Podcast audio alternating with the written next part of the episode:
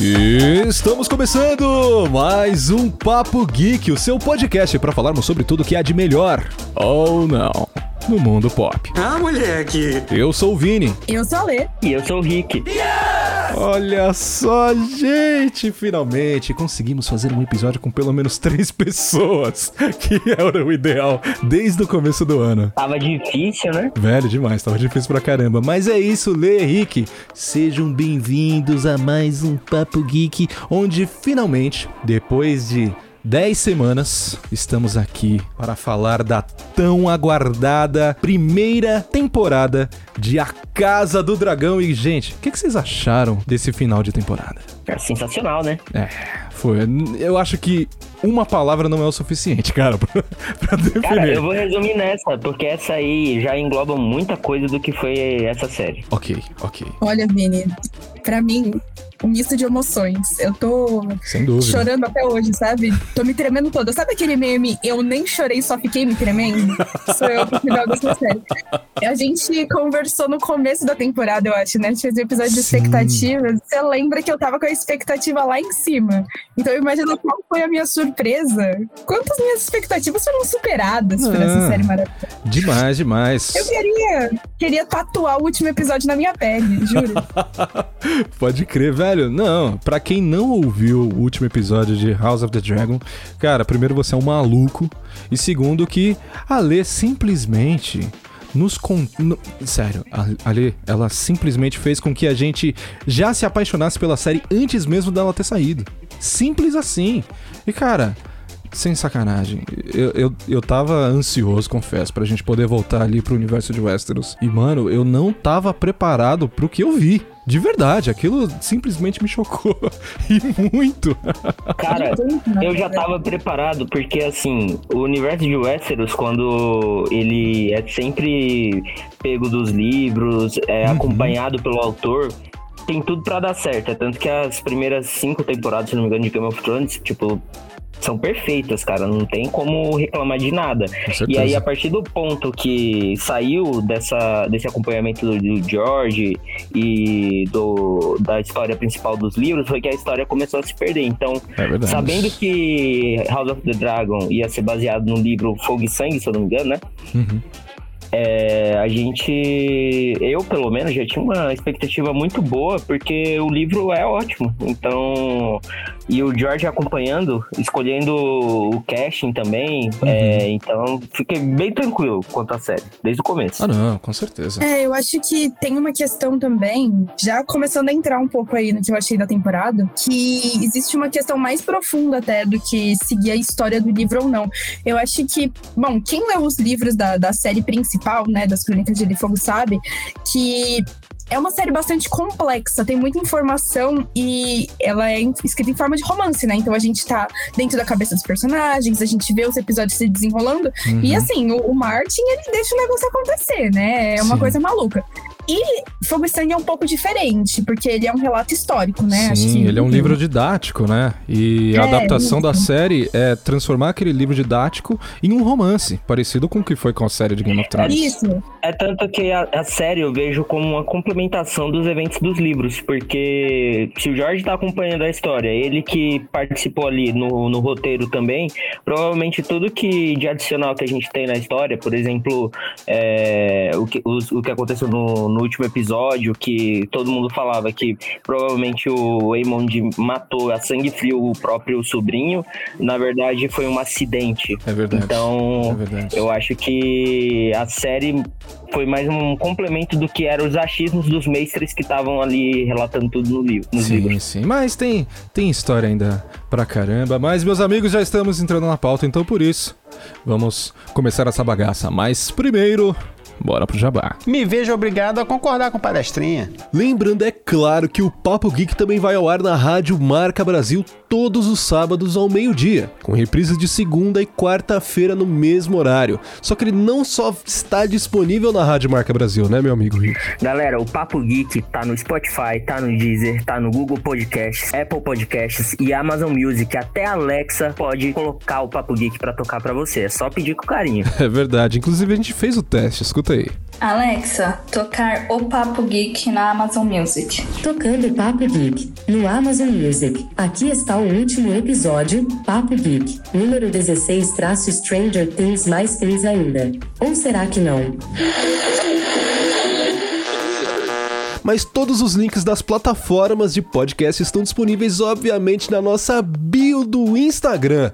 Lá no arroba o Papo Geek. Mas não é só isso que a gente coloca lá no Insta, né, Rick? Não, a gente tá colocando notícias, novidades, tudo sobre a cultura pop, reels com os nossos cortes, e lá você também vai poder sugerir os próximos programas. Uh, isso é legal. Então, se você quiser recomendar os seus temas, programas, notícias, ou simplesmente quiser mandar uma mensagem legal pra gente poder fazer a leitura aqui no programa, é só mandar lá no arroba o Papo Geek.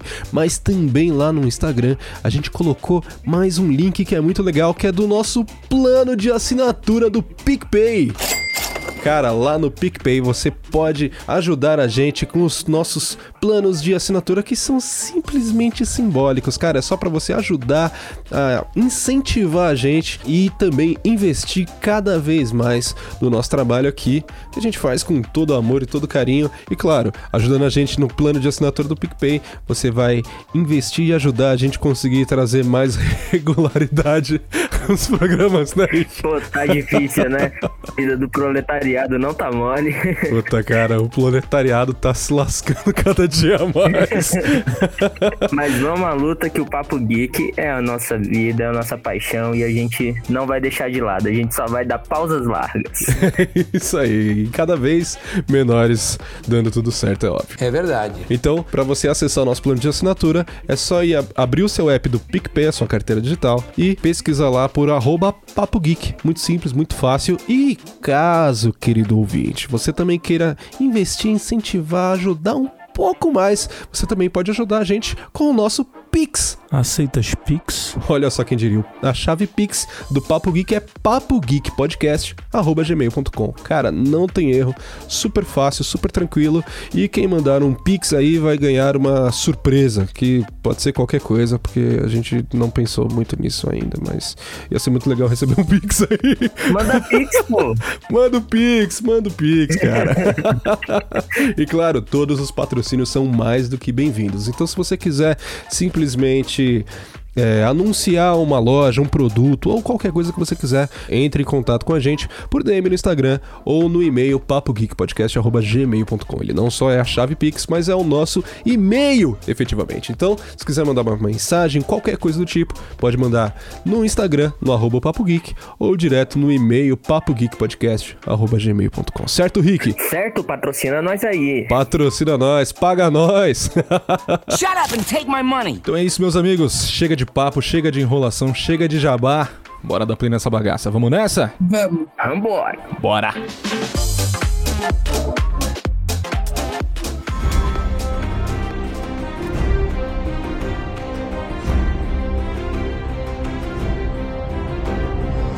Gente, finalmente os nossos domingotes saudosíssimos estão de volta. E primeiro, tem- eu tenho que começar já com um little momento denúncia aqui, que é o seguinte.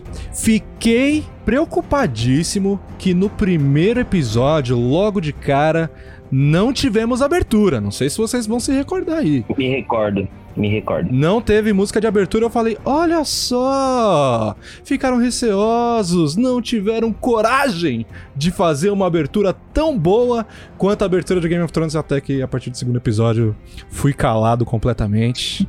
né? Eles utilizaram a mesma trilha, que inclusive maravilhosa, mas confesso que achei logo de cara a, a abertura, a animação da abertura um tanto quanto confusa. Não sei o que, que vocês acharam. Eu não. Assim, acho que nos três primeiros episódios eu não entendi nada. Uhum. Aí quando o pessoal começou a soltar a abertura em câmera lenta, e aí um pessoal, tipo, explicando que cada lugarzinho ali era uma, uma pessoa da casa Targaryen, e ali indicava se ela tava morta ou se estava viva. Sim. Aí eu comecei a ver isso dos próximos episódios e realmente fazia sentido. Se algum Targaryen morria, a, a parte dele meio que inundava em sangue. Aí eu achei bem da hora. Sim. Eu gostei muito, gente. Ah, eu sou muito nerd do Martin, né? Muito. e aí, eu acho, eu fiquei completamente obcecada, porque eu acho que todos os simbolismos é uma abertura muito bem trabalhada. Sim, É, sim. Tudo de. A questão do sangue, né? Acho que tem toda a questão de ser o lema Targaryen, mas mais do que isso, ser a grande temática da série, ser tudo sobre o sangue. E eles usarem o sangue tanto pra representar os Targaryen, como pra. No caso aí, né, a gente representar a árvore genealógica da família, eu achei Uhum. genial, assim. Eu achei genial, fiquei completamente obcecada. E eu só ficava assim, ai meu Deus, eu quero quando nascem essas crianças. Eu já quero ver qual vai ser o simbolinho de cada uma na abertura, entendeu? Pode crer. Eu já tava lá, cadê minhas crianças? E Cadê? achei legal o do Aemon de ser da cor da safira do olho dele. Achei isso muito sensacional. Quem reparou, viu? É verdade, não, com certeza. Quem reparou viu. Mas, cara, confesso que eu achei um, um tanto quanto confuso, sabe? Eu tava entendendo ali que os símbolos que estavam aparecendo eram alguma coisa. Né, mas eu não sabia identificar o que, que era aquilo. Eu levei alguns episódios pra começar a me ligar que aquilo ali tava representando algum membro da família Targaryen, né? E logo depois, quando você percebia que alguns símbolos é, ainda permaneciam enquanto outros eram completamente afogados em sangue, aí que me caiu a ficha. Falei, olha só, a galera que tá afogada em sangue é porque morreu, sacou? Mas logo de cara, a- aquela maquete é, de Valíria, eu achei ela, meu, sensacional, muito bonita, mas ainda assim, comparando, obviamente, não tem como a gente fazer, não fazer comparações, né? De Game of Thrones, eu acho que era muito mais nítido desde o começo. Estava sendo muito claro o que estava sendo mostrado, enquanto aqui eu achei um pouco mais confuso. Mas é aquele negócio, né? É diferente de você estar habituado a ver uma coisa por oito temporadas e depois você só tá vendo uma por dez episódios. No caso da abertura, eu acho que as aberturas casam muito bem com a trama da- das histórias, tanto em Game of Thrones quanto em House of the Dragon. Porque em Game of Thrones é uma guerra de territórios, de casas, e cada casa tem um interesse, e aí a gente acompanha as tramas dessas casas e dessas pessoas. Sim. E por isso que a abertura lá acompanhava o Westeros inteira e mostrava lá é, onde cada casa tava no mapa Uhum. e, e casava muito com a trama. E em House of the Dragon, como a Ale falou, é tudo voltado pro sangue. Então, já no- eu já achei legal lá o negócio do sangue. E quando eu entendi que é, tava enchendo cada casinha de um Targaryen, aí eu achei mais legal ainda. E ainda mais porque, se você reparar bem, cada lugarzinho vai ter alguma referência sobre aquele Targaryen, sobre a personalidade dele, ou alguma coisa que seja a identidade dele, como no caso do Aemon e a Safira. E eu acho que na no caso do, do Aegon lá, o mais velho, eh, a, a, a bolinha lá que fica cheia de sangue é maior, Sim. porque ele é considerado o Aegon o velho, e aí o outro é o Aegon o novo, o filho da Ranira. E aí no, no final lá, quando o filho da Ranira nasce, o dela, o dela é pequenininho. Achei isso muito da hora, mano. O pessoal teve maior capricho com o bagulho.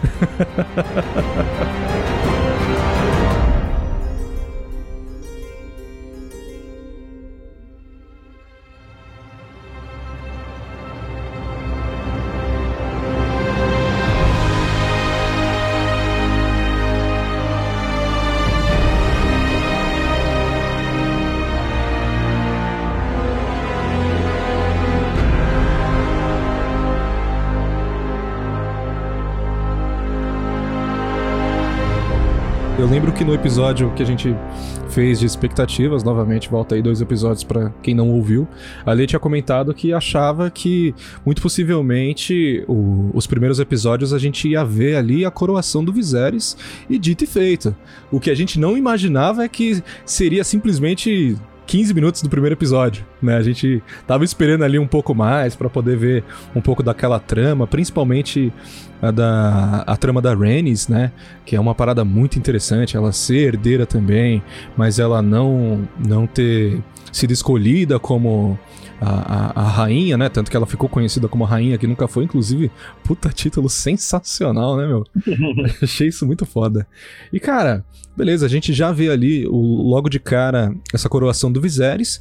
E depois já tem um, um, um jump cut ali. Um time né? skip. De um time skip de acho que 7 anos, 10 anos. É mais ou menos isso, não é? Lê? Acho que é até um. Acho que é maior, né, Vini? Acho que é mais. É, não, é verdade, é A, verdade. a é- Renira, ela deve ter ali por volta dos 14 anos no começo, eu Ah, acho. isso mesmo, isso Então, mesmo. É um, um pulinho até que grande. Mas eu acho que faz sentido, viu? Eu não sei. É, eu acho que a série teve que fazer muitas escolhas em relação a quais episódios ela ia retratar. Uhum. É, enfim, causou polêmicas aí, os saltos temporais, né, e tudo mais. Eu particularmente gosto, eu acho que se tivesse sido diferente também ia gostar, mas eu acho que isso é uma questão de escolha, sabe? Uhum. É, mas eu acho que não sei, entendendo as temáticas que a série aborda e o tanto de complexidades e tudo mais, acho que foi inteligente deles é, usar aquela cena. Tem.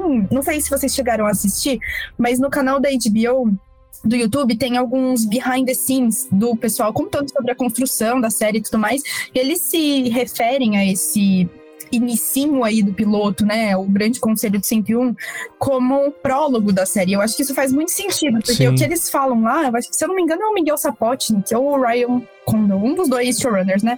Eles falam que hum, a ideia ali era retratar, levar a galera de volta para o universo político de Westeros primeiro, né? Pegar o pessoal e colocar de volta naquela bolinha, mas também é, apresentar de uma forma um pouco didática até, mas simples, sem ser muito explicativa, como estava o panorama político da época. Então eles já apresentam temas como o patriarcado, que é um- a grande temática da série, né? É. Então a gente já vê ali a Rhaenys sendo preterida em relação ao Viserys, que é basicamente tudo que a gente vai ver é, em House of the Dragon. É, a gente já vê quais são os grandes peões ali, né? A gente vê as grandes casas aparecendo. Uhum. É, mais o destaque sempre com os Targaryen. Então eu gosto bastante até dessa escolha, viu? Sim, não, com certeza. Realmente. Eu acho que o, o- o- os time skips que rolou na série como um todo, eu acho que.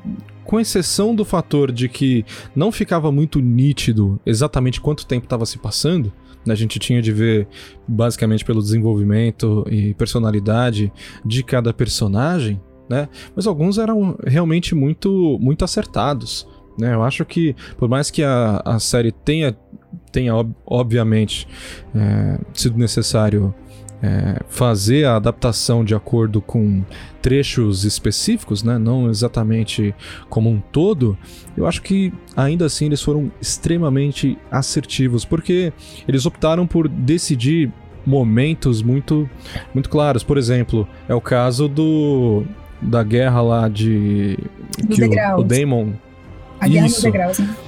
Guerra dos Degraus, onde a gente tinha ali o, o grande engorda caranguejo, que eu achei esse nome maravilhoso. E cara, se você parar pra pensar, parece que não faz tanto sentido do tipo, por que, que a gente tá vendo aquilo ali? Só que na verdade, você tá acompanhando esse momento pra poder ver o desenvolvimento do, do Daemon, né? E como ele tava se apresentando ali pra toda a corte do de, de King's Landing, né? Tanto que ele é de longe, de longe, o personagem mais marcante de toda a- essa primeira temporada, pelo menos pra mim. Caralho, meteram essa, mano. E, Vini, aí você tá sendo polêmico. É, não, não tem polêmica. Será? Não tem Será? nada. Porque pra mim, ele, sempre que ele tá lá, ele é extremamente Não marcante. tem polêmica porque realmente o Damon é, um, é, um, é o personagem mais bem trabalhado da série nessa primeira temporada. Uhum. É um personagem de um cinza total, porque você nunca sabe se ele vai fazer alguma coisa boa ou alguma coisa ruim. E ele faz ambas é, naturalmente. É Uhum. muito natural para ele tanto fazer uma coisa boa quanto fazer uma coisa ruim. Ah, mas então, eu acho você que. nunca tem como esperar qual vai ser a atitude dele perante alguma situação. Ah, mas eu acho que é aquela parada do Martin, né? Que é. O cara ele tá fazendo uma coisa que parece que é legal, mas na verdade ele tá fazendo uma coisa pensando nele, entendeu? Eu acho que essa é a visão do Damon. É, mas acho que é uma questão de todos os personagens das crônicas, né? Não existem Sim, personagens bons ou maus. Essa é a parte legal até. Mas, gente, Uhum. assim, discordo, viu? Não acho que o Damon foi o melhor personagem da temporada, não. Acho que assim, talvez ele esteja no meu top 3. Sim, Mas- ok, ok, ok, ok. Mas vou dizer, não, pra mim o grande destaque da temporada é a Renira. Eu acho Ah, que não, tanto dúvida, a entrega da, da Millie Alcock na primeira metade da temporada é absurda, quanto Emma Darcy na segunda metade. Eu acho que as, as duas interpretações estão muito, muito bem. E eu gosto muito de como eles estão desenvolvendo a Renira. Uhum. É, e eu acho que assim, precisamos destacar o Viserys também, porque ele é um personagem que cresceu demais em relação ao que a gente tem dele no livro, né? Sim, demais. É, a gente tem nada do Viserys. O papel do Viserys no livro é morrer. Pois é. dele.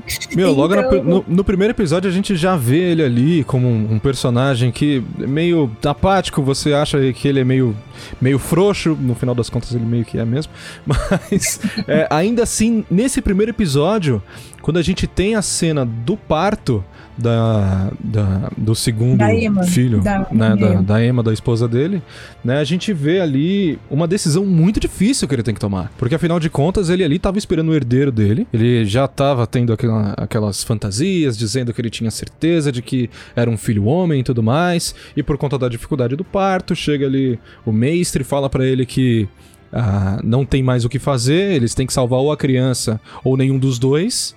E ele tem que tomar essa decisão que é muito difícil. E, cara, você vê ele tomar a decisão meio que. Sabe?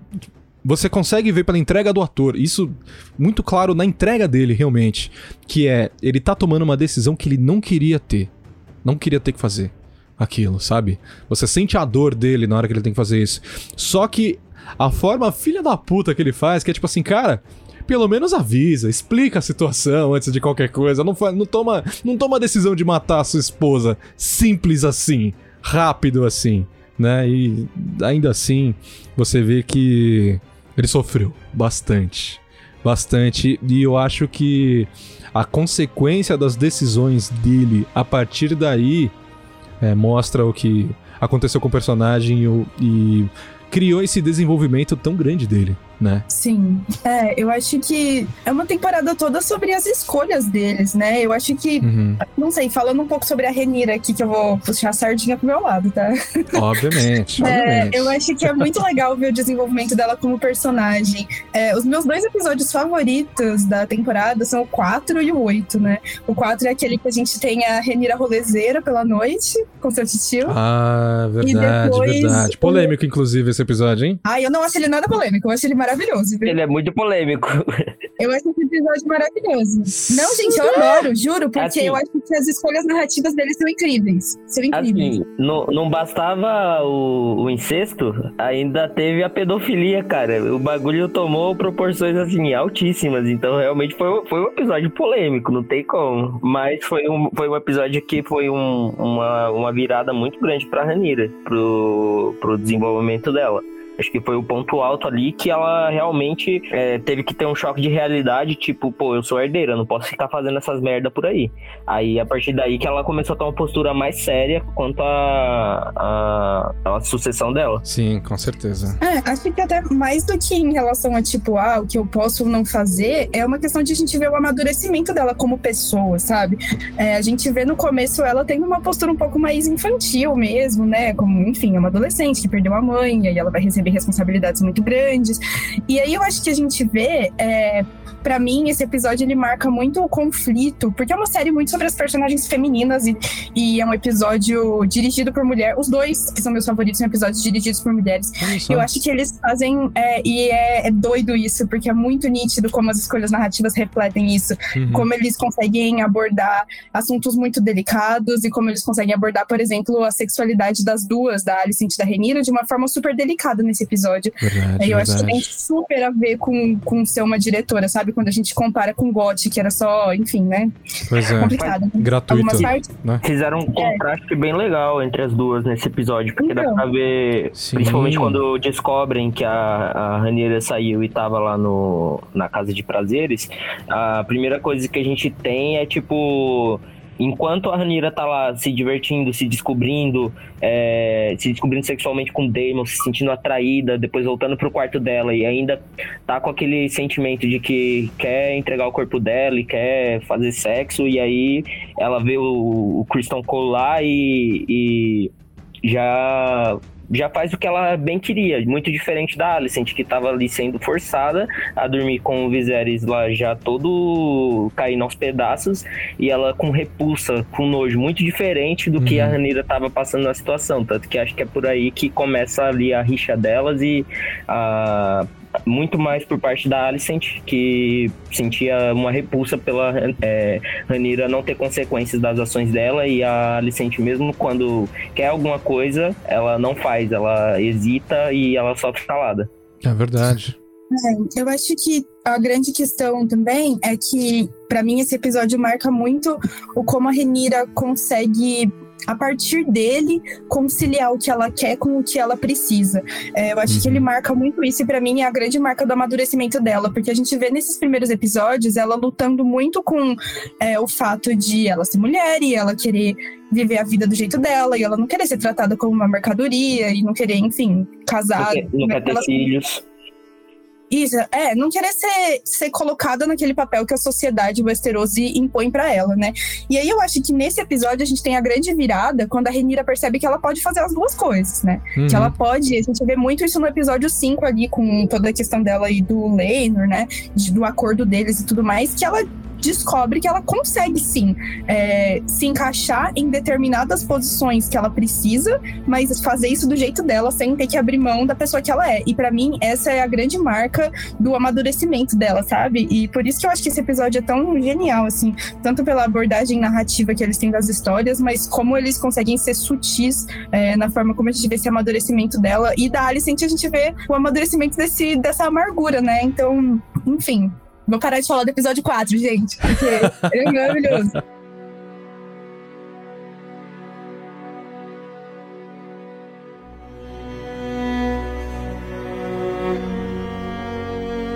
Inclusive, eu acho que vale a gente entrar um pouco é, no assunto Alicent Hightower.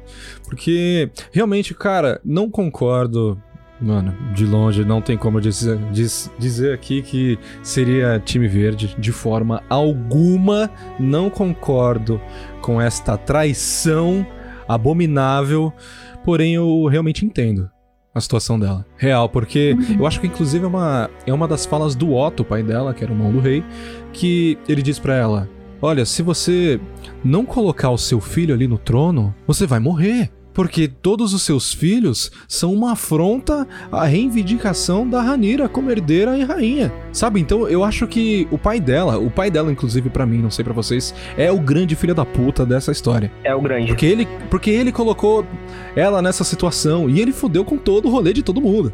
Ele armou tudo e aí Sim. ele foi ferrando com todo mundo. Foi ferrando com todo mundo. Porque, cara, se ele não tivesse colocado a filha dele ali, nada disso teria acontecido. Mas, óbvio, né? A gente. Nesse mérito aí, muita coisa não podia ter acontecido também, né? Mas, tipo assim.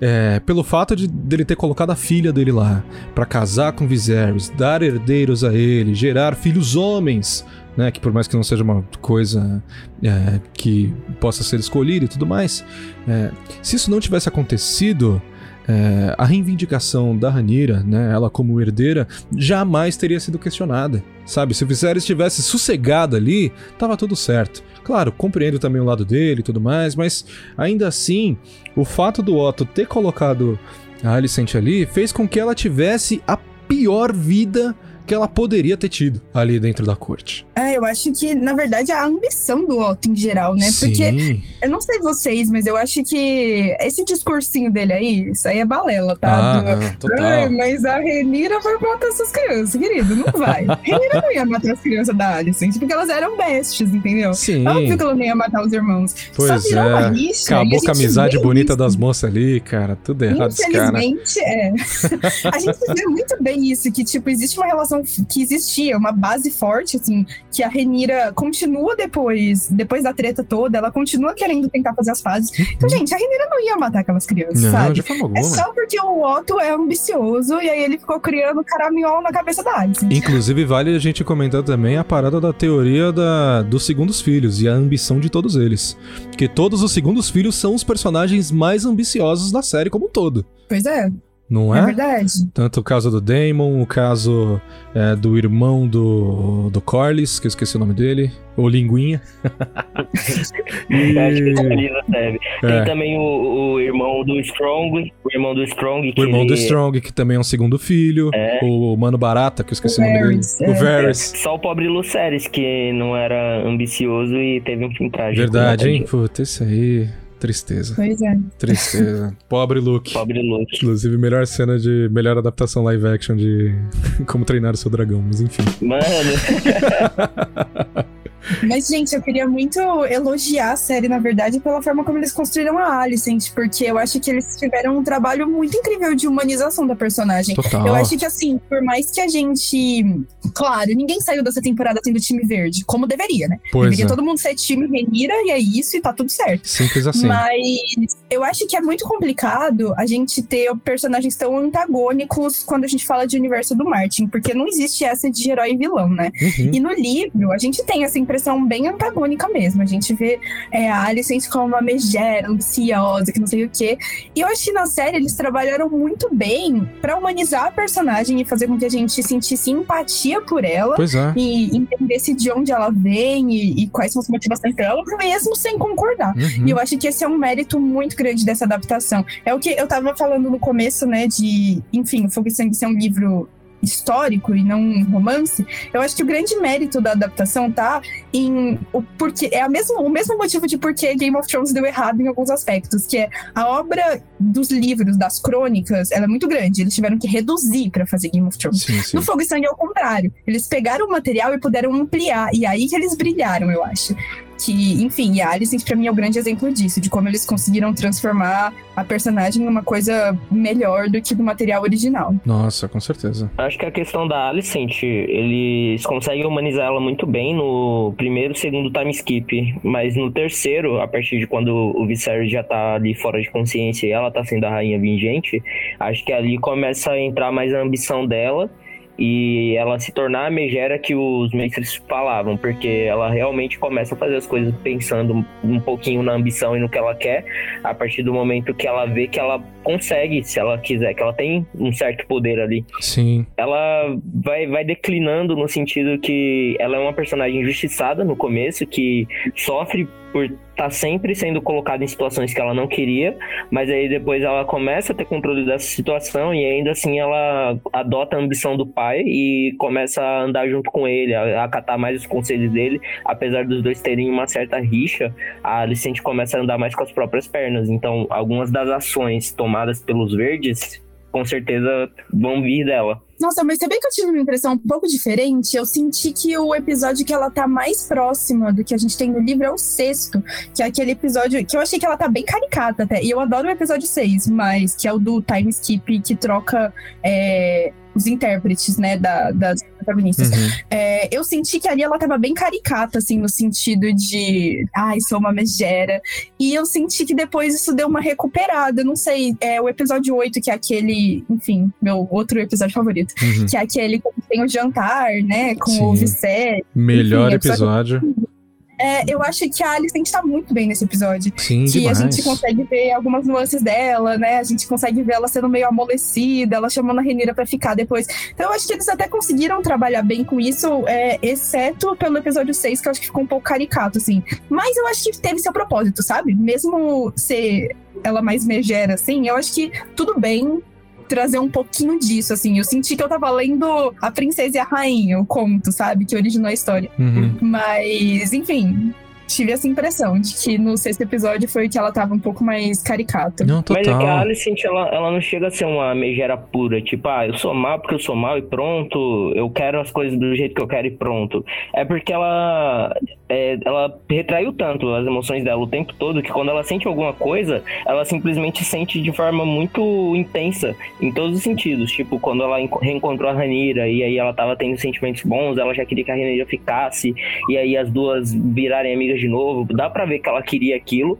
porque ela retraiu esse sentimento dentro dela contra a Ranira, mas na verdade ela sempre considerou a Ranira uma amiga. Sim, mas eu, eu acho que isso fica mais percep- mais perceptível no episódio 8. No episódio 6 mesmo, que é quando tem essa troca, como ele disse, da, das atrizes, a gente começa aquela, aquele plano sequência maravilhoso do parto do Joffrey, filho Pelo da Ranira, de que é Deus, de arte, maravilhoso. gente. In- inclusive, vale a gente ressaltar, entrar um pouco mais nesse, nesse momento específico, que é, cara, que Vários momentos de cena parto. forte. Não, é, várias cenas de parto, realmente, na série toda, né? Todas as, e, todas as, e todas as cenas de parto foram muito boas. A da adorei também foi muito legal. Sim, verdade. Da segunda esposa do Damon também ali. Esqueci o nome dela, mas era a filha Lena. Velário. A A Lena. Lena. A Lena, isso.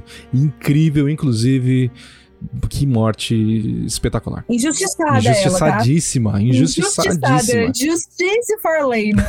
Com certeza. Mas esse plano sequência, novamente, do- dessa cena do parto da, da- do terceiro filho da Ranira, realmente muito forte. E, cara, aquela, aquele pedido ali da Alicent de já ver a criança imediatamente, realmente, Lê, eu acho que tornou um, é, de uma forma um pouco forçada.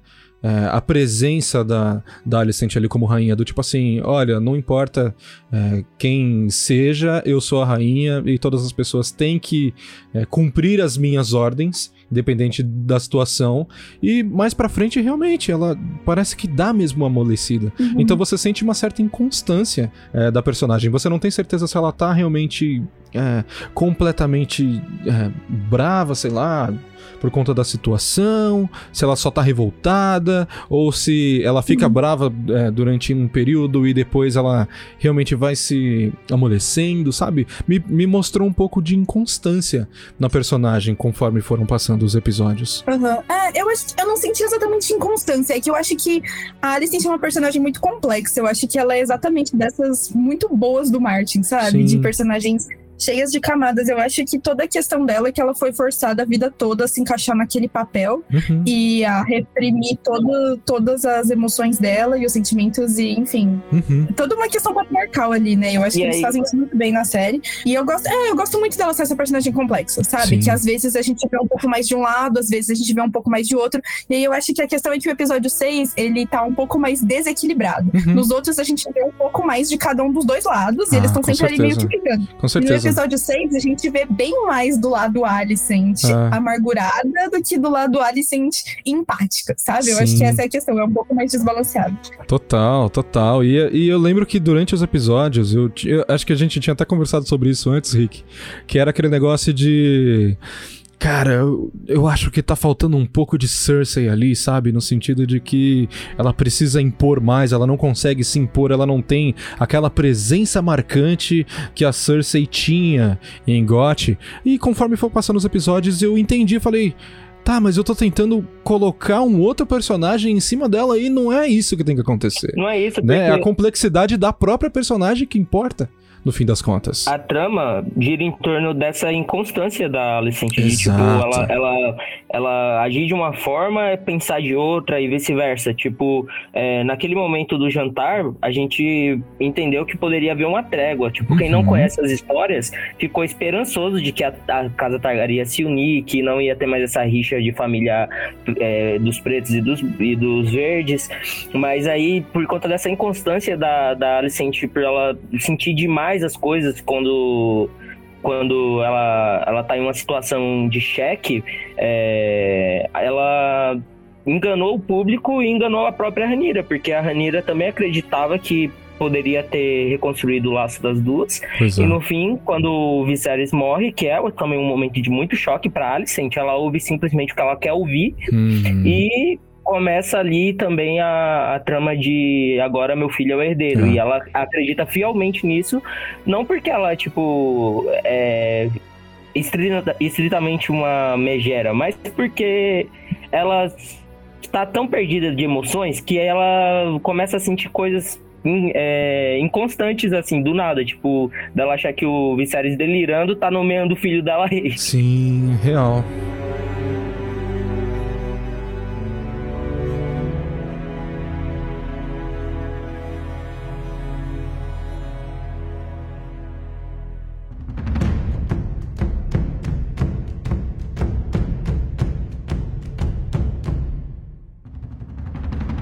Mas eu acho que antes da gente entrar já nesse, nesse momento da série, eu acho que vale a gente entrar na próxima geração, que são os filhos das duas, né? E, Lê, nessa parte a gente precisa muito de você, porque tem criança pra caceta, hein? Ai, Puta merda, essa Deus. galera não tinha televisão em Westeros, bicho. Pra ter filho. Vini, minhas crianças. Criançada, Não, olha, criançada. Esse é meu momento, tá? Porque eu amo as crianças da Renira. Ai, meu Deus. E as crianças do Damon também amo. As meninas muito bonitas, inclusive. Não, elas são perfeitas, que ódio. E as crianças da Alicent, eu amo odiar. Começa já por aí.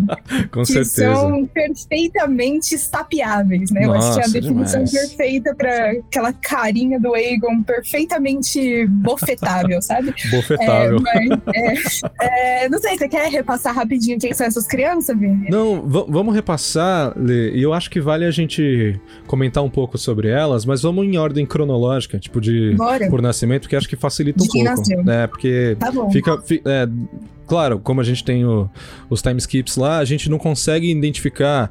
Obviamente, logo de cara, é, a quantidade de crianças, Uhum. né? Porque passou tantos anos, já tem mais gente aí. E também porque tem algumas crianças que são muito parecidas. E porque algumas crianças nem sequer apareceram na série, pois mas é. provavelmente elas existem. Vulgo Joffrey. Não, pra com certeza, já foi confirmado, né? O Martin já falou que vem aí. Vem aí. Então a gente começa ali, o primeiro neném que a gente vê nascendo é o Aegon, né? Que é filho do Viserys com a Alicent, né? Então ele é meio Hightower, meio Targaryen. Vulgo Merdeiro Mor.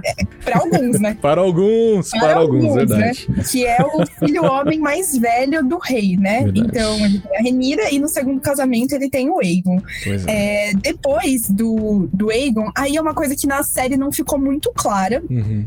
Se eles colocaram a Helena ou o Aemond como sendo o segundo filho, porque eu acho que as pessoas tiveram percepções diferentes em relação a isso. Uhum. Mas a gente sabe que o segundo e o terceiro filhos é, da Alicent com o Viserys são a Helena, né? Helena Targaryen, que é a personagem que no futuro ela se casa com o Aegon, o irmão dela. Uhum. E tem três filhos, mas depois a gente vai pros filhos, vamos por ordem de nascimento. É, a Helena que causou com suas profecias Sim, demais, hein? Caraca, que personagem que eu. Nossa, ela é uma das personagens que de longe eu queria ter visto muito mais. Sim, Porque sempre que ela é. falava alguma coisa, eu ficava, caralho, sabe? Vi que o urso do pica-pau olhando Uhum. pra todos os lados, sabendo, pra tentar descobrir quando que aquilo ia acontecer. E eu simplesmente adorava os memes com ela, que tipo, aparecia ela e o meme embaixo. Bicha, se eu profetizar. Não, Eu adorava, cara. Ficava acompanhando Muito de perto. Demais. um dos meus momentos favoritos da série é no episódio 8, o jantar que tem, e aí tá todo mundo brindando e ela levanta pra brindar o lixo de marido dela. e ela janta o marido dela, né? Eu achei maravilhoso. Simplesmente maravilhoso. maravilhoso.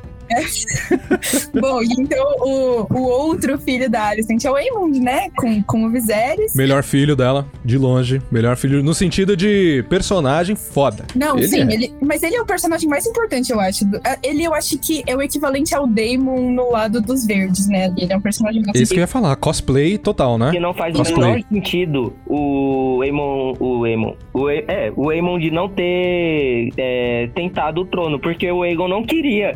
Cara, renuncia essa desgraça. Vários Targaryen já renunciaram e vai lá e pega a tua coroa, irmão. Pois Ele é. seria um rei muito melhor do que o, o Aegon. Inclusive tem aquele desabafo dele lá com com o nosso querido personagem mais odiado de todos, né? Que é ele falando assim: "Eu estudei filosofia, eu estudei a história, eu treino aqui todos os dias e não sei o quê, e este merda é o herdeiro". E eu fiquei Ele botou o currículo na mesa. Pois é, e eu Botou fiquei, brother, tu tava certo.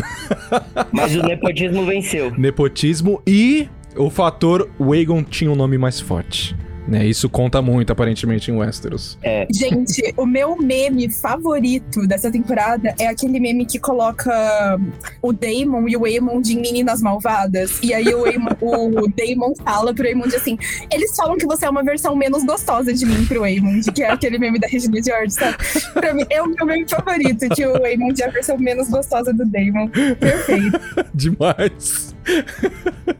Eu estou cercado de idiotas. Bom, e aí a gente vai pro lado de Filhos da Renira, né? Opa! Grande família É. Strong, quer eu dizer, eu acho- não posso falar isso em voz alta, né? Porque dá merda. Porque eu acho que o. É que, então, aí tem uma questão, né? Você disse por ordem de nascimento, mas a série não deixou muito claro quando que o, o Deiron, né? Que é o quarto filho da Alicent, nasceu, porque eles não citaram o Deiron. Então Pois eu vou é. falar primeiro os da Renira e a gente volta pra ele. Uhum. É, a gente tem, então, o Jace, né? Jay Carys, que é o filho mais velho da Renira e oficialmente do Laenor, né? Do Laenor Velaryon. E oficialmente também do herdeiro, mas Uhum. é, ele, na verdade, é filho do, do Sr. Harwin Strong, né? Com a Renira. Com certeza. Mas fala baixo, fala baixo, fala baixo. Nem injustiçado foi, foi o Sr. Harwin nessa temporada, né? Porque ele teve um episódio de paizão, Demais. entendeu? Ele conquistou o coração Sim, de todo esse mundo total. e se foi rápido demais. Não, demais. Meu, sério, quando aparece ele ali nesse episódio, que inclusive, infelizmente, é o episódio de sua morte também, eu não tinha entendido quem ele era, sabe? Eu fiquei. Eu tinha perdido essa. Pois, pois é, porque antes do, do time skip a gente vê ele ali, ele tava de cabelos longos e tudo mais, ele é aquele cara que aparta a, a, a briga no- durante o casamento e tudo mais. E eu fiquei, legal, mas tipo, de onde tá vindo esse cara, sabe? Eu não tinha identificado que ele era Uhum, é, um Strong, né? E quando acontece a morte dele, uhum. bem mais pra frente, na- nesse mesmo episódio, eu entendi. Eu falei. Ah, é esse cara! Sabe, me, me- é, me fugiu um pouco. Mas, enfim, é- é- acho que é mais uma questão de, de percepção. No final das contas, House of the Dragon, igual Game of Thrones, é uma série que precisa ser reassistida, né? Algumas vezes, inclusive. Pois é. Mas enfim, continuando. né? Bom, então depois a gente tem o Luke, né? Lucerys Velaryon, que é o segundo filho da Renira com o Laenor. Herdeiro de Driftmark. Mas é isso, exatamente. A gente vê que o acordo é que o Jace seja o herdeiro dos Sete Reinos, então ele vai herdar o Trono de Ferro depois da mãe dele. E o Luke vai herdar o é, Deriva Marca, né? Que é o Trono Velaryon, Uhum, em nome do seu pai. Então a gente tem um herdeiro pra mãe e um herdeiro pro pai. top. É, e o herdeiro reserva, né? Que a gente tem aí, que é o Joffrey. Pois é, tomei um susto quando eu vi esse nome, hein? Eu falei, já odeio essa criança, cara. Menino! até, porque, até porque a gente já tem o nosso Joffrey na série, né? Que é o Aegon. Pois é, exato. Já pensei imediatamente, mais um canalha a caminho, Jesus. Mais um canalha a caminho. Pode O crer. tadinho recebeu esse nome. É, mas enfim, o Joffrey é o caçulinha da, da Renira com o primeiro casamento dela, né? Então, com o Laenor. Uhum. E no caso com o Sir Harry, que a gente vê ele nascendo ali no sexto episódio, que tem toda essa treta que a gente falou. E aí, enfim, esse é o Joffrey, ele ainda tá pequenininho na série, então a gente não, não viu muito sobre ele. É, e aí vamos falar sobre as crianças do Daemon, né? Que na verdade elas têm a mesma idade ali do Jace, né? Do filho Uhum. mais velho da Renira, mais ou menos. Ali. Fica entre o Jace e o Luke a idade delas Sim. que são a Lena e a Reina, né? Elas, nos livros elas são gêmeas. Sim. É, eu ia perguntar série, isso eles- também, inclusive. Me pareceu É. que elas fossem gêmeas por conta da proximidade de, de idade. Elas não me pareciam ter tanta diferença de idade. Eu ali. acho que elas não são gêmeas idênticas na série. Sim, Ah. é, eu acho que a série não deixou isso explícito. Eles não falaram as filhas gêmeas do Daemon, Ah. mas eu entendi que elas são gêmeas, só não são idênticas. É, Jamie Lannister, é, Jamie Lannister e Cersei Lannister, gêmeos Isso. sem parecer nada também, né? Pois é, mas nos livros eles são cara de um focinho de outro, né? Exatamente, o que me assustava, o que me assustava mais. Enfim. Pois é, né, pessoal? Deixa abaixo. É. É, mas, enfim, temos Bela e Reina, uma delas montadora de dragões, né? A outra ainda não montou Injustiçadíssima. dragão, Ainda. mas vem aí. Vem né? aí. Mas ela, ela não é montadora por vacilação. Não, não foi. Não foi. Ah, é uma não, foi vac- não foi vacilação. Tava- Eu acho que foi, eu acho que foi um vacilo com sopa. ela, na verdade. Não, não. A É, Veiga tava foi- lá dando sopa, ela teve semanas pra reivindicar e ela esperou o Emen de lá e pegar a dragão. Isso? ela tava de luto, tadinha. Não foi. Que Eu isso, tava cara? pensando na mãe dela que morreu. Irmão, o luto dela tinha que ser em cima do dragão voando e dando dracares aí, porque a mãe morreu, entendeu? Não, mas foi com Dracarys que a mãe dela morreu. Ia É. ser triste demais. Eu acho que ela foi inocente. Eu acho que ela não esperava que alguém ia lá e É. reivindicar a Veiga antes dela. Então, obviamente, ela foi inocente. Mas ela era uma criança, né? Então, Sim, sim. tá tudo bem, assim. Acho que ela tava tadinha. Tadinha. Tadinha. Não com dó. Tadinha. Mas eu fico com dó, mas, mas é o hétero, gente. Não pode vacilar desse jeito, irmão. É isso aí, é fogo Não, ou mas sangue, né? mais tem lá é dragão. Ela, É ela vai dragão. sangue. É- Ela é Targaryen, gente. Ela não é Velaryon. Então ela tinha que né, representar lá e ir atrás do dragão dela, fi. E, mas pelo, pelo menos ela, ela pôde ver é, alguém deixar de ver com um olho ali, pelo menos como, como forma de é. vendetta, né? Não, Porém- e essas crianças protagonizaram a melhor cena, que é a, da, a, a rinha de criança, né? Rinha São de criança, é verdade, eu tinha Que esquecido é a disso. melhor cena da temporada, rinha de criança, que começa com as duas encrenqueirinhas indo lá é, tirar satisfação com o Waymond, que eu amei, porque a personalidade delas é perfeita. Maravilhoso. E aí as crianças da Renira vai lá pra proteger as primas, né? Porque Com certeza. Eles sabem que aquilo, que aquilo lá é um safado, né? O filho Uhum. da, da Alicente, aquilo ali não é flor que se cheire. Aí, aí eles vão atrás do moleque. Aí tem rinha de criança. E eu adorei, gente. Rinha de criança, lambida de faca no zóio, cara, E- que sensacional. Gente, E- intensa. eu fiquei tremendo, juro. Demais. Eu fiquei me tremendo toda. Demais, e, meu, pelo, pela quantidade de sangue que saiu ali daquela, da cara do Raymond, eu falei, esse, essa faca aí foi profunda, velho. Foi um corte tenso, não vai ser no pontinho que vai salvar isso, não. Pois é.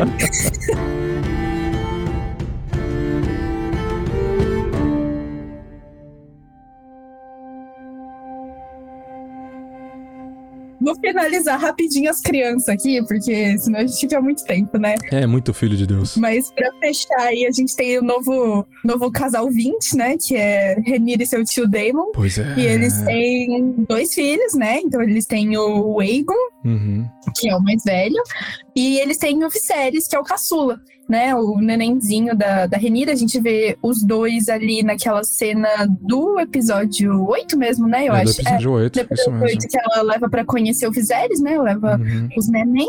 E é muito fofa a cena. Eu achei muito fofinho mesmo. Pois é, demais, demais. A- apesar de que forte também, né? Porque ali ela tá Uhum. suplicando pro pai dela fazer alguma coisa. Sim, Né? é. Ah, é uma cena fofa, do tipo. Olha só, finalmente uma família que poderia ter acontecido desde o começo.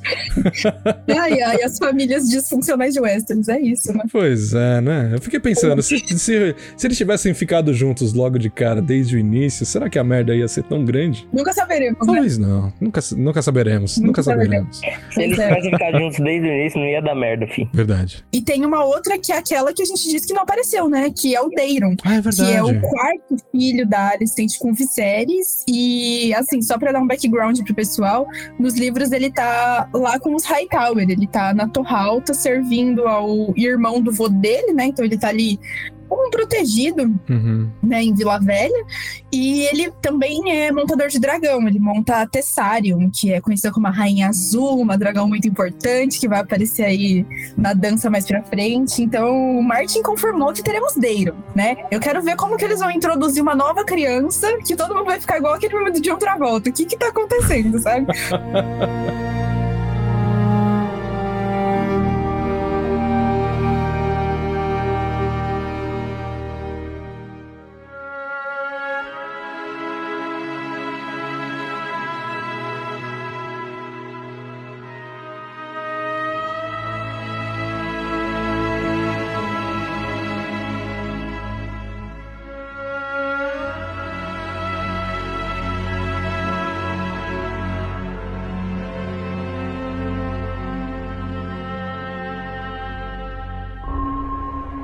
Já entrando um pouco na, na, na reta final da, dessa temporada, eu acho que agora ter mais um time skip, eu acho que seria esquisitíssimo, né? Eu acho que não, Principalmente não pelo final não. da. Acho É, né, porque rolar, né? Pelo final da, da, da temporada, eu acho que o que tem que acontecer agora é imediato, Uhum. né? A gente vê ali as consequências, finalmente, da aguardada morte de Viserys.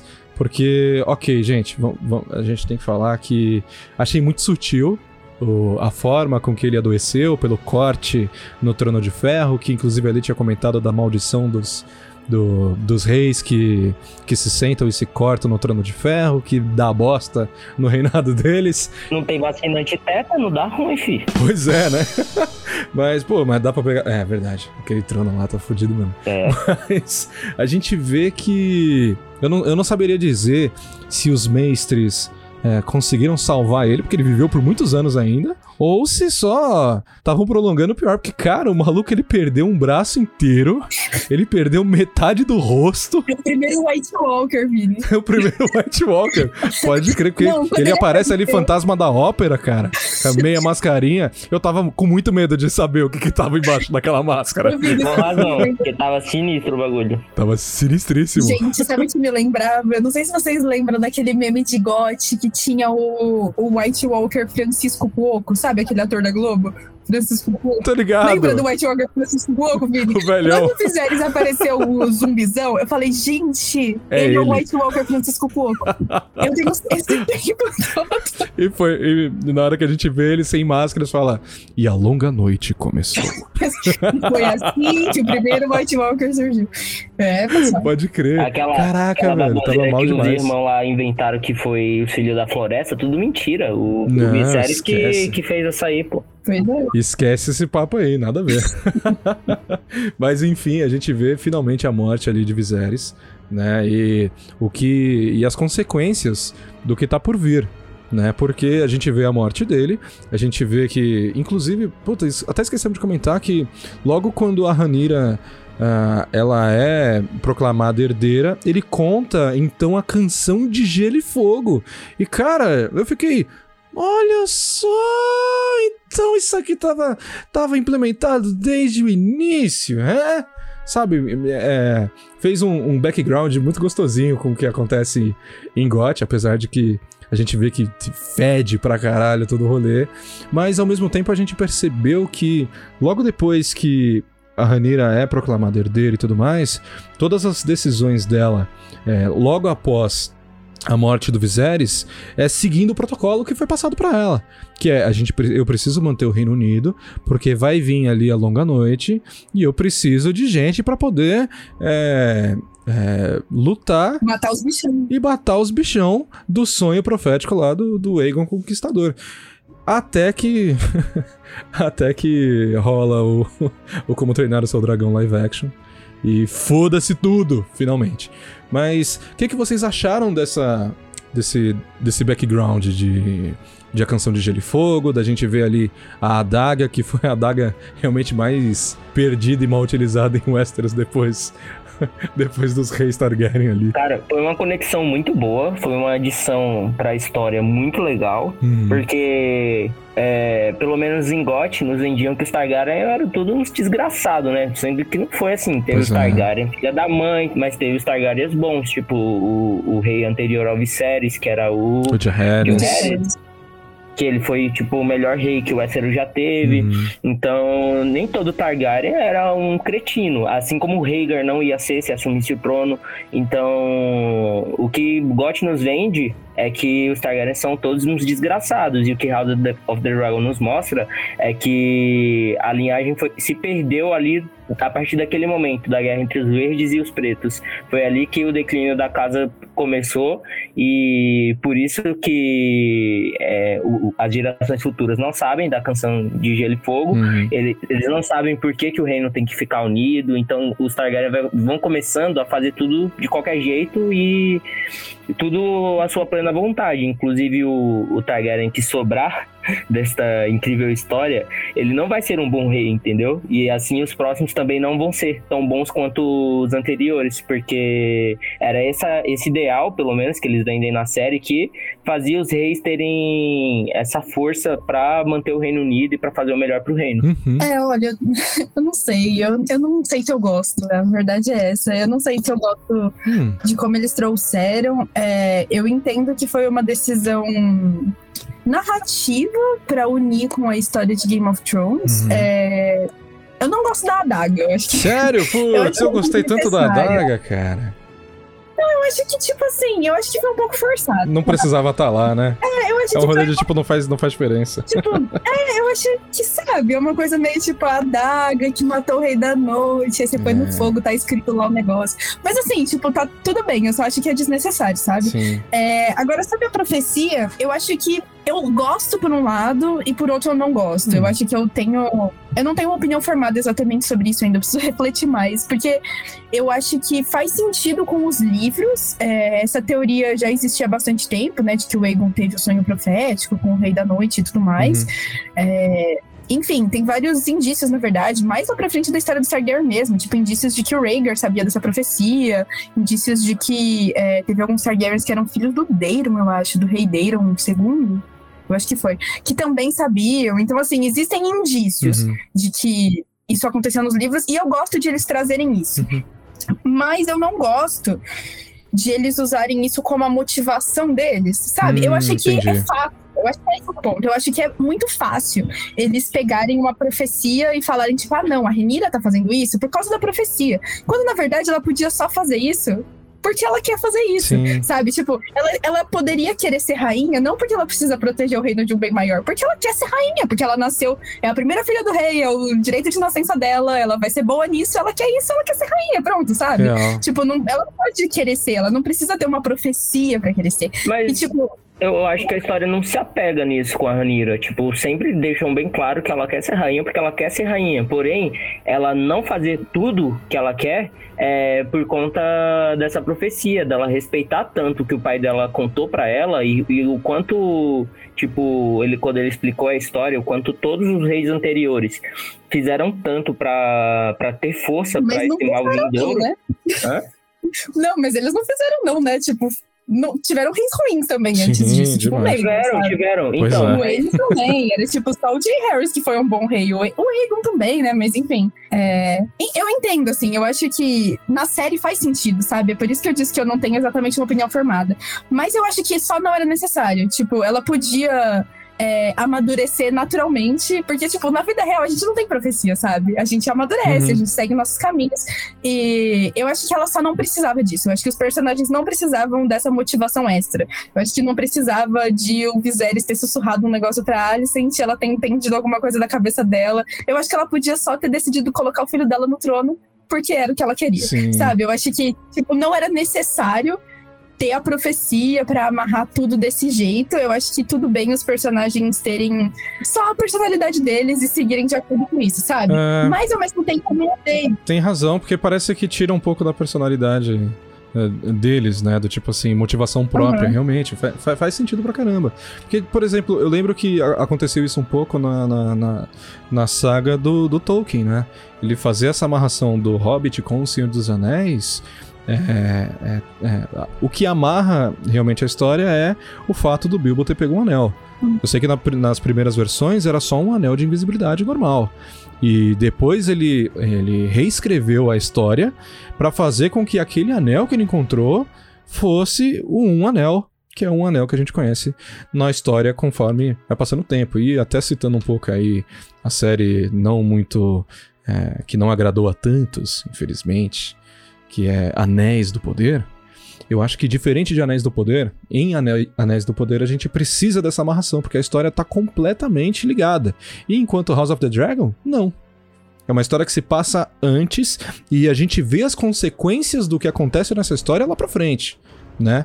Mas são histórias completamente separadas umas das outras, né? Então, real, acho que é, é aquele negócio de se não tivessem colocado o conto, se não tivesse a profecia, não ia mudar nada na história. Esse que é o ponto. Cara, Eu acho Eu não acho que. Eu, acho que mudaria sim, porque ia ser o jogo ainda mais político. Hum, É, eu sei que o, o jogo político de, das histórias do George são muito boas, mas tem uma coisa que ele gosta muito, é uma dificuldade que ele tem de escrever, mas que é uma coisa muito importante para as histórias, que é a magia, entendeu? hum. Então, os Targaryens, eles são seres mágicos, cara. Não tem outra explicação. Eles têm uma ligação com dragões, é, eles têm. Todos os relatos é que eles têm uma aura muito diferente dos outros humanos, que eles têm uma presença diferente, uma presença marcante. Então, com certeza. E alguns têm poder também, né? É, Realmente. a- as profecias dos Targaryens, tipo, nessa série, inclusive com a Helena tendo as dela, mostra que eles realmente são diferentes. Sim. E que alguns se sobressaem, outros não, Uhum. mas que eles são. Eles têm. A magia tá ali, entendeu? E é por isso que eu gostei dessa amarração, porque senão é, ia ficar muito no jogo político e aí ia esquecer uma.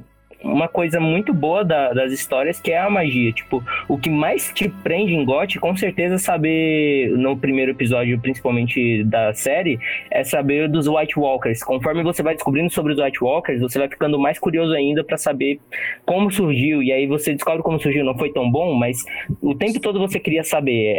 A trama política é legal, mas eu acho que é um incremento da história que gira em torno da magia. Entendi. É, eu acho que é isso, eu não. Eu não deixo de gostar. Uhum. Eu só não gosto de eles usarem isso como muleta, Sim, sabe? sim. Eu tenho a sensação de que às vezes eles usam a profecia como muleta e eu acho que isso não é necessário. Eu acho que os, personalidade... os personagens têm personalidades é, interessantes o suficiente pra tomar as decisões deles.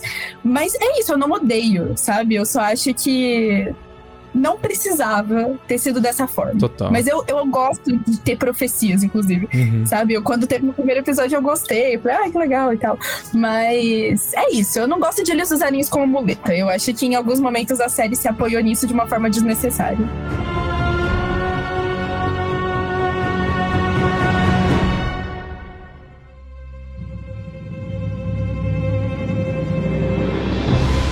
Gente, olha, antes de encerrar, a gente precisa dizer aqui que, cara, é, essa série, ela.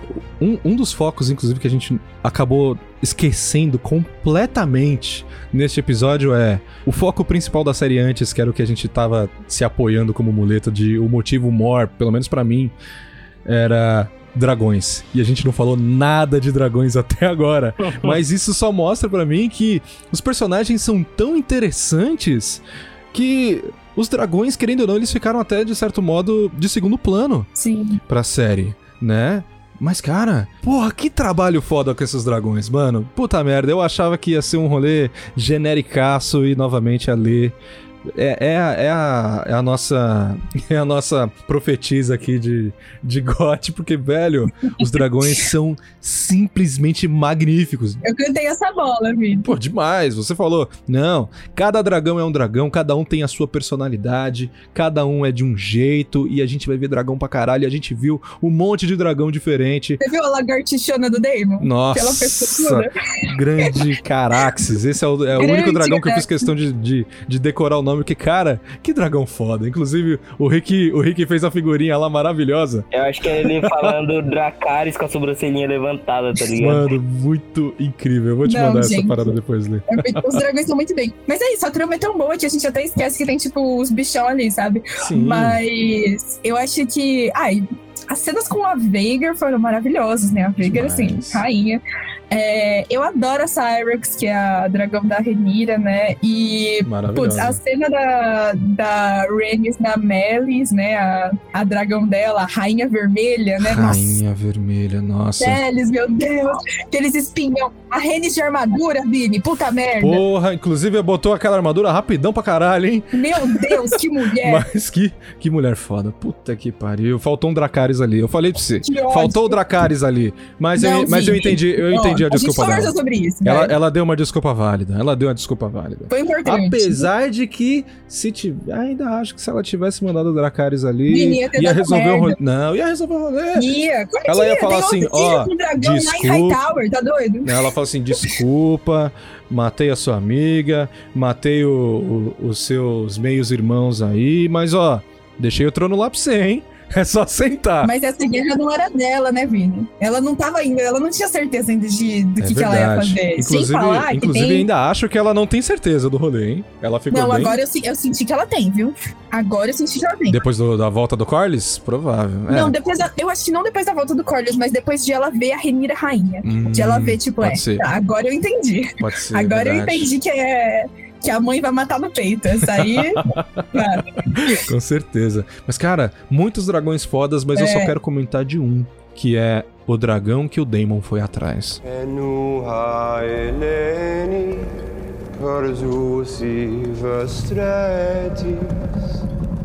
Sigela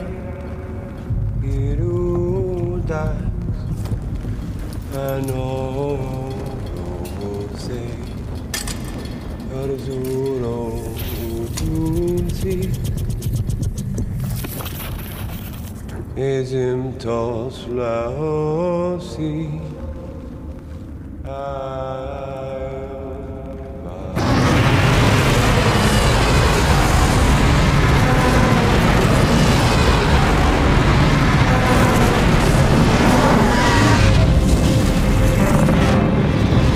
algumas teorias, tá? Certo. Não, é ótimo, que- é ótimo. É o que a gente precisa. Não, é porque, é porque não ficou muito claro. Eu tava, eu tava conversando com um amigo, eu fiz live dessa temporada, né? Ah, episódio a episódio. Grandes De lives. review. Acompanhei algumas delas maravilhosas. Acompanhei, muito bom. Ah, que legal. Então, e aí a gente teve essa discussão aí, porque eu tive a impressão que era o canibal, né? Que era o. Sim, eu ia comentar exatamente sobre isso. Tá? Eu tive a impressão que era ele. Sim, total. Mas ao mesmo tempo, fiquei pensando depois, eu, eu fui ler um pouco mais sobre o canibal depois, eu falei, se fosse o, o Damon não tinha sobrevivido. É, então, Eu aí tenho plena certeza que é o Fúria de Bronze. Sim. eu achava que era o Vermitor agora. Vermitor. Qual é o Vermitor? É, é o dragão do velho rei, do J. Harris. Hum, tá. Que, então, porque a gente tem alguns dragões, né, que estão em Pedra do Dragão. Tem o Canibal, tem o Grey Ghost, Sim. tem o Ship Stealer, é, a Asa Prata, né, a Silverwing, que era dragão da Rainha Alicenne, e o Vermitor, que era o dragão do Jay Harris. Uhum. E aí, conversando com esse meu amigo nas lives, a gente, eu acho que eu concordo com ele que é o Vermitor, porque... Pensando aí, ó, é um dragãozão grande, bichão Uhum. grande, Big Giant. mas já foi montado, né? Pelo Hum. velho rei. Faz sentido Então, pra ele ser ele- domado, é mai- é muito mais fácil. E seria um Então, dragão também que tem experiência de seja ele. combate, né? Exato, é. Então eu acho que eu concordo que a possibilidade de ser o Vermitor é grande. Mas será que a gente vai ver o canibal? Porque o canibal agora é Hum. o que eu mais quero ver. Não, ele vem. Ele vem? Vai Vini, ver, ele ver. vem. Ele vem forte? Ai, meu Deus. Não, tô Vem, sentindo que vem. Ele vem forte e vai brigar pelo título. É. Ele vem, ele vem com raiva. Mano, demais, cara, esses dragões. Mas o dragão que o, o Daemon tá lá, com certeza é o, o dragão do, do velho rei. Não, não tem como ser o canibal, porque eu não sei nem se o canibal tá mesmo em Dragon Sons, porque dizem que Eu ele, tá- ele era solto, não é? Ele, É, então, mas todos eles é, né? Esses cinco. É, o que eu tinha entendido é que Eles em Dragonstone, ele, é, os dragões, os que não são montados ali, eles vivem como dragões selvagens. Isso, é. É. Eles fazem ninho ali. Então, É, exato. Então, achei que é tipo assim, é só um lugar pra galera, é onde eles se reúnem pra tomar o chopinho, tá ligado? É que é onde, onde é quentinho, né? É, exato. Delírio. Aí eles vão lá pra tirar uma soneca, esse tipo de coisa. Pode crer. E, cara, pelo menos até agora, o não sei pra vocês, nessa temporada aí, quem tava indo muito bem era o Caraxes, né? Matando geral, cuspindo fogo, os caralho. Pisando, pisando no, no brother que era pra ele salvar. Irmão, né? o, o Caraxes vai roubar a cena até o final da série, eu tenho plena certeza. Não duvido, mas aí, meu amigo. Veigar veio com tudo. Eu achei que Nos a Veigar 45 do segundo tempo, ela virou o jogo ali. E meu brother. Virou dra- nada. Dragão da temporada. Pra mim, Veigar fechou. Cara, virou nada porque ela, ela só comeu um dragão muito menor do que ela. Ok. O Caraxes, ele botava presença, irmão, só de chegar. Eu tenho certeza que ele e o Damon ensaiavam o que eles iam fazer antes. Aí o Damon falava: Caraxes, quando eu falar, vocês entenderam, tu aparece e dá um, um, um grunhido ali pra eles entenderem, tá ligado? Porque. O timing do dragão era sinistro, irmão. O Damon falava lá o bagulho. Olha, vocês têm duas opções. Ou vocês me respeitam, ou vai dar ruim. Aí o Caraxes aparecia lá pra dar aquela incentivada, tá ligado? Foda, Então, foda. O Caraxes é o, o melhor dragão, de longe. Que Ih, isso. não sei não. Eu tô achando que vocês são muito fãs do Damon, hein? Não é fã Não. do Damon. Eles Não. estão puxando É sardinha, verdade, viu? é verdade. Eu gostei pra caralho do Damon, não vou mentir, não. Matt Smith me co- conquistou meu coração. Eu gosto do lagartixão do Caraxes. Eu acho que o pescoçudo roubou a cena em alguns momentos. Roubou, mas roubou. a Veigar, putz. não, a Veigar ela a tá Veigar é demais. foda. e quem eu achei que roubou a cena, na verdade, foi a Melis. Lá no Sim, episódio 9. Que aparece total. com todo esse fio da bichona. Total. Falei, quê? Nossa, demais. É. Olha, mas eu, eu fiquei confuso com uma parada. A questão dos tamanhos dos dragões, né? É, é claro, a gente viu todos eles de forma separada, mas não me ficou muito Uhum. nítido questão de tamanho, com exceção da Veigar, que ela é claramente uma Uhum. baleia que voa, né? Todos os outros a gente não tem uma exata certeza do tamanho deles, Olha, né? o último dragão que apareceu, que foi que o Daemon tava tentando domar, tirando a Veigar, ele é o maior que tem. Sim, isso, isso, isso eu entendi. Ele só é menor que a Veigar, porque a Veigar é a maior que tem hoje viva. Isso. Né? Aí ele é o segundo maior. Se eu não me engano, o Canibal vem depois, porque o Canibal foi criado solto, fi- ficou solto muito Pois tempo. é. O famoso vem aí. É. E aí depois vem o Caraxes. Aí o resto é tipo muito parecido o tamanho. Ah, não. A Meilis ainda é maior que o Caraxes. A Meilis da, da Rhaenys. Eu não sei. Quem que é, Não, né? na verdade, quem é maior é, é a Dreamfire é bem grande, né? Ah, é que verdade. a Helena, que, Mas porque ela que a foi Dream- montada lá pela, pela Rena no passado, né? Que é uma das, das filhas do Ames. É, filha do Ames, então ela é neta do Aegon. Ela que montou a Dreamfire. Que inclusive, teorias, teorias não. Coisa certa, né? A Dreamfire é a mãe dos nossos neném da Daenerys, né? Confirmado, Hum, confirmado. verdade. É. Ah, é verdade, eu vi E isso aí, ela- confirmado ela no é Twitter, pode crer. também. Ela é mais velha ali que o Caraxes. É, mas é que assim, na real, é meio que por ordem de idade, né? Quanto mais Uhum. anos vividos, maior o dragão. Então a Sim. gente entende aí que os dragão das crianças são os menores, né? E Uhum. aí é, a Cyrex é grande, o Caraxes é um pouco maior que a Cyrex. É, os dragões livres, eles estão ali meio que entre a Dreamfire, o Caraxes, alguns, tipo, o Canibal é um pouco maior, né? Mas, tipo, o Vermitor e a Asa Prata, eles são meio do mesmo tamanho, assim, também. Uhum. Um pouco maiores que a Dreamfire, eu acho. É, mas assim, eu acho que até tem um diagrama disso, viu? Eu vou procurar te mando o vídeo depois, que Opa. uma galera fez um infográfico. Tem sim. inclusive, Isso eu quero ver. inclusive é, considerando o, o tempo de vida do Drogon, consideram que o Drogon teria potencial de ser muito maior do que o Balerion, cara. Porque o Balerion, quando ele atingiu o tamanho máximo dele, é, ele já tava lá com seus 200 anos. E o Drogon tava, sei lá, com nem 20 anos e ele já era bem maior Big do que Giant, né? ele já era bem maior do que os dragões maiores de House of Dragon. Tipo, tirando a Veigar, ele já era do mesmo tamanho ali, mais ou menos. Então era muito grande o Drogon, cara. Incrível. É, o que eu sei é que ele era muito maior do que os irmãos dele, né? Também. Mas maior do que a galera ali de House of the Dragon, acho que não, hein? Não, ele não é maior que todos, mas ele é tipo do mesmo tamanho da Melis ali, mesmo sendo muito mais novo, que É verdade. é, é um grande potencial. Verdade. Tinha, né? É que ele tomava biotônico, pô. Tomava biotônico. Ele comia ovelhinhas do, do pasto lá do pessoal aí. Dragões, dragões livres. Meu, muito sensacional, cara. Esses dragões, eles são realmente apaixonantes ali. Mas, Lê, pra gente fechar realmente este episódio, a gente precisa falar o que que vem por aí. Você é quem é quem tem, quem sabe a história, cara. não, não, você sério, eu acho, spoiler, hein? não, é, eu não sei. é que- isso, que- Ou é só umas previsõezinhas ali, ó? O que esperar? eu, Vamos é, pequenas pistas? eu, é, eu acho que vale, vale Ó, eu sou da opinião que não existe spoiler se o livro já tá aí há mais de 20 anos. Mas não tá não, poxa. O Fogo e Sangue é recente. Ah, então... Não é tão não, não é tão não. Não, Tão é recente, recente. não. O Fogo e Sangue é recente. Saiu em 2018, acho. Então. Ih, então não vale spoiler. Tudo aí. Então acho que vale é um... spoiler. Vale um... É vale a pena olhar- vale a pena ficar de olho. Não, vou, vou soltar aqui pequenas. Sem entregar o jogo, vai. Boa, Sem entregar o jogo. Boa, né? boa, Lê. Não, eu acho Para nós os pode- ouvintes, o que, que vale a pena a gente Tá bom. acompanhar? Eu acho que vale a gente. Bom.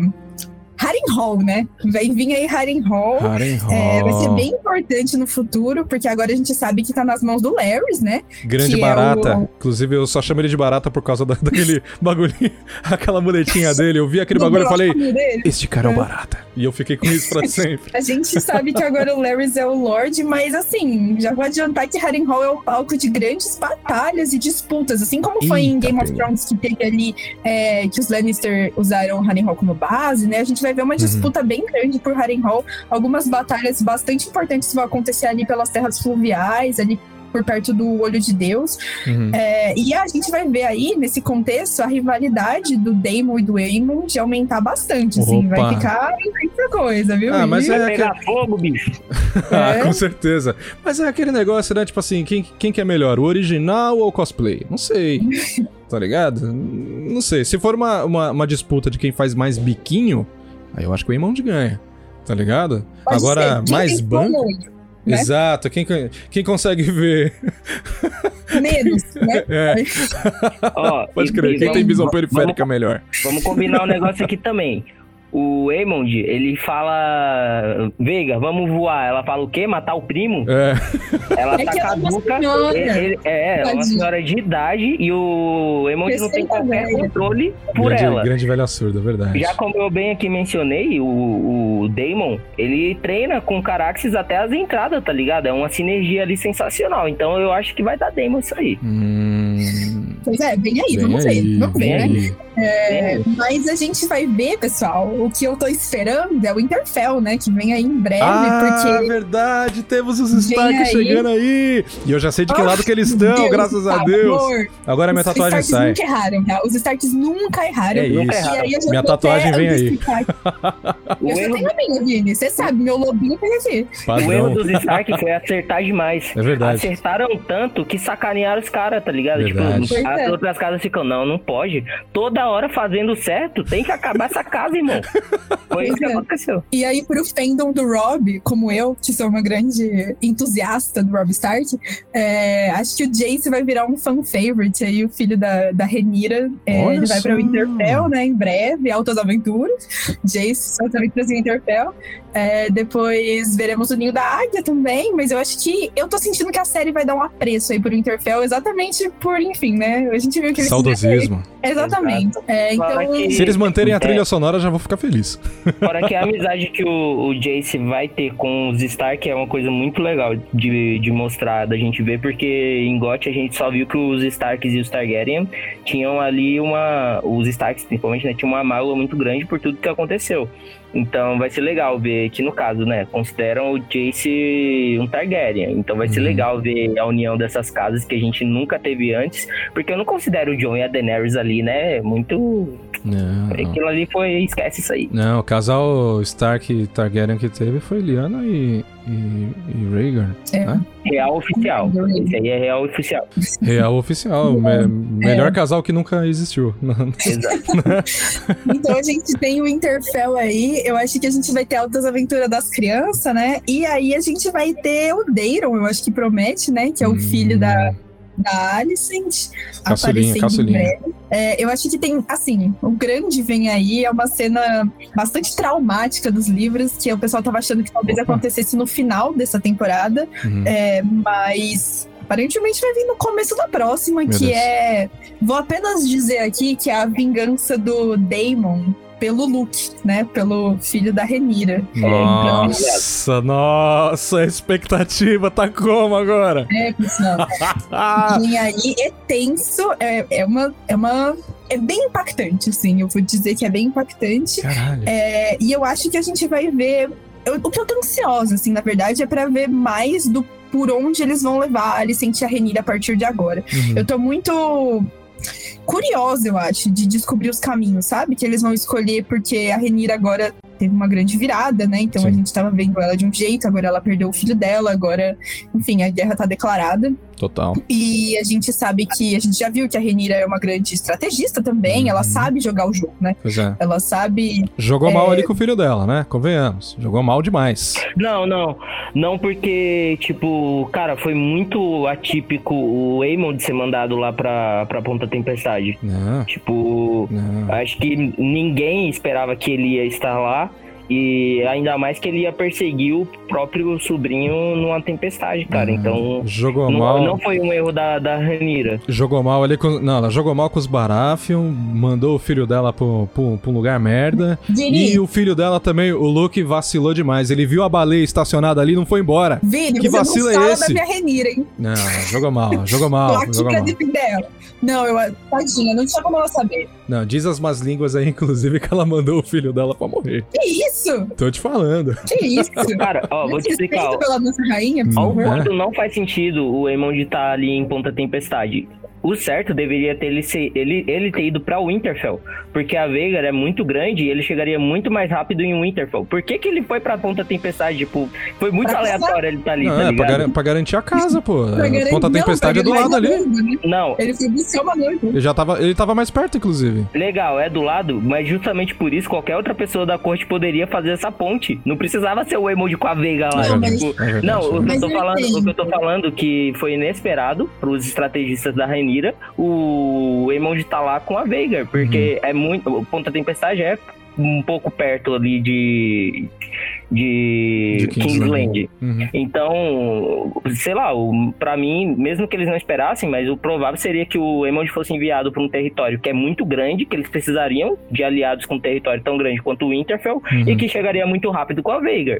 Então, pra mim, não foi vacilo da Ranira, como você falou, Vini, porque não, tem, não tinha como esperar isso. Ok, ok. Não, eu acho que faz sentido o Waymond ser mandado pra Ponta Tempestade, porque ele, eles queriam usar o trunfo, super trunfo marido, né? Que Uhum. queriam prometer ele pra uma das filhas Baratheon. Mas eu concordo que não foi vacilo da Renira. Tipo, não tinha como eles preverem que isso ia acontecer ao mesmo Ok, tempo, ok. sabe? Foi só um acaso do destino muito... Muito É, escroto. Por exemplo, sei lá, o, o Emond poderia ter chegado muitas horas antes, já ter ido embora e negociado, e quando o Lucério chegasse lá, eu- o, rei Baratheon, o, o rei, o Baratheon só ia falar, ah, já negociei, fi, minha filha já vai lá com, com o Emond e, e tu perdeu a aliança. Poderia ter Verdade. acontecido isso, mas foi uma Verdade. cagada sinistra pro pobre do Lucério, né? Verdade. Vacilo foi só dele mesmo, de não ter ido embora quando viu uma baleia estacionada. E não tem nem como Tadinho. falar, não vi. Caraca. Tadinho, Vini, era um neném. Era um neném, verdade. Era o neném. Ele e o dragãozinho Mas, dele. é, gente, a próxima temporada promete muitas coisas boas, eu acho. Tem, é, a grande questão é. Acho que vão ser quatro, né? Eles estão prometendo quatro temporadas aí. Então é entender até onde, até que ponto vai, né? Ah, fi- é, próxima é, eu, eu ia te perguntar isso também, Lê. Você acha que, que daria pra fazer quatro temporadas? Ah, Tá? Dá E- tranquilo? Não, porque. Não. É, é porque eu fico meio ressentido pensando é, no Hobbit mesmo, né? Que era um livro só, que fizeram três Não, filmes, e então, claro. tipo, eu fico com receio de encheção de linguiça, tá ligado? E dava mais até. Ô, louco, aí sim. Aí Dá sim. pra, fazer, dá pra fazer cinco tranquila, porque eles estão cortando muita coisa em time skip, entendeu? É, então, mas era exatamente Não, por isso que eu eu tava que- preocupado, porque na tá primeira, pulando Na coisa. primeira Não. temporada eles cortaram muita coisa, tipo, da- daria real pra fazer uma primeira temporada É. sem introduzir os filhos da Ranira e da Alicent. Daria pra fazer isso só da segunda, mas eles preferiram, assim, ruxar a história e deixar ela mais interessante, porque eu acho que seria um pouco desinteressante a gente não ver esse conflito Entendi.